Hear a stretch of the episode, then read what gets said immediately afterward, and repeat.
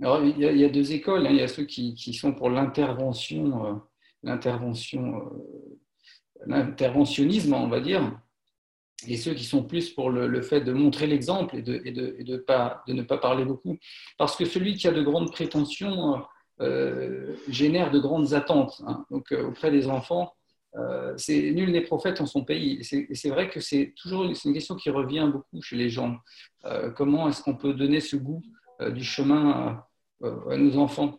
Euh, et, j'aime bien dire que les, choses spirituelles, ces choses qui, à nos yeux, ont le plus de valeur, euh, sont parfois difficiles à cerner pour celui qui n'a pas déjà fait le voyage. un peu comme, un objet insolite ramené d'un voyage. vous peut-être vous connaissez la valeur de cet objet et celui qui va le voir sur un meuble va pas, va pas connaître la valeur de cet objet. Et les enfants, c'est un, peu, un peu ça. On fait des expériences qui nous paraissent extraordinaires et on voudrait le transmettre.